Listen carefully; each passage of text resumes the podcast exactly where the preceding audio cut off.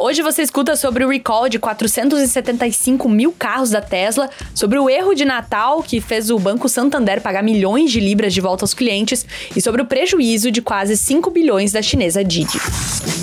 Esse podcast é um oferecimento e um Itaú, sua nova experiência de investimentos. Disponível na Apple Store e Google Play.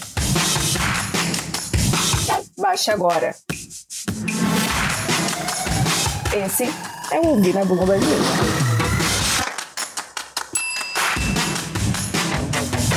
A Tesla anunciou um recall de cerca de 475 mil carros nos Estados Unidos, quase o equivalente às entregas globais da empresa no ano passado, por causa de defeitos técnicos que podem aumentar o risco de acidentes. A empresa planeja fazer o recall de todos os veículos modelo 3 fabricados entre 2017 e 2020. Isso porque o cabo da câmera retrovisora pode ser danificado ao abrir e fechar o porta-malas e impedir a exibição da imagem, informou a Agência Nacional de Segurança de Tráfego Rodoviário. A Tesla também está fazendo um recall de 119 mil carros modelo S montados em 2014 por causa de uma trava frontal com defeito que poderia causar a abertura inesperada do capô. A empresa disse que vai consertar ambos os problemas gratuitamente. Próxima notícia.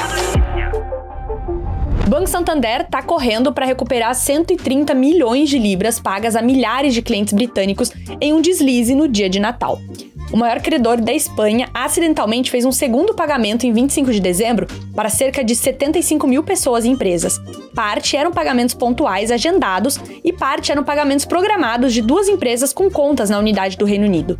O erro forçou o Santander a falar com os bancos cujos clientes receberam o dinheiro ou, em alguns casos, abordar os clientes diretamente. Segundo o jornal The Times, que foi o primeiro a dar essa informação, os envios foram para contas de diferentes bancos, incluindo o Barclays, o HSBC, o NetWest e o Virgin Money. E tem mais.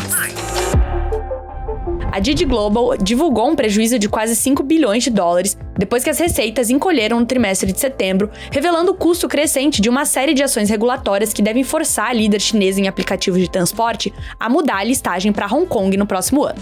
A dona da Didi, um dos alvos de mais alto perfil de uma ampla campanha de Pequim para controlar o gigantesco setor de tecnologia do país, registrou 6 bilhões de dólares em vendas, uma queda de mais de 13% em relação ao trimestre de junho. A surpresa da revelação ocorre no momento em que a empresa se prepara para sair da bolsa de Nova York. Essas foram algumas das notícias que estão lá no site da Bloomberg Linha Brasil.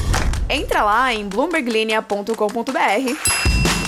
para conferir mais.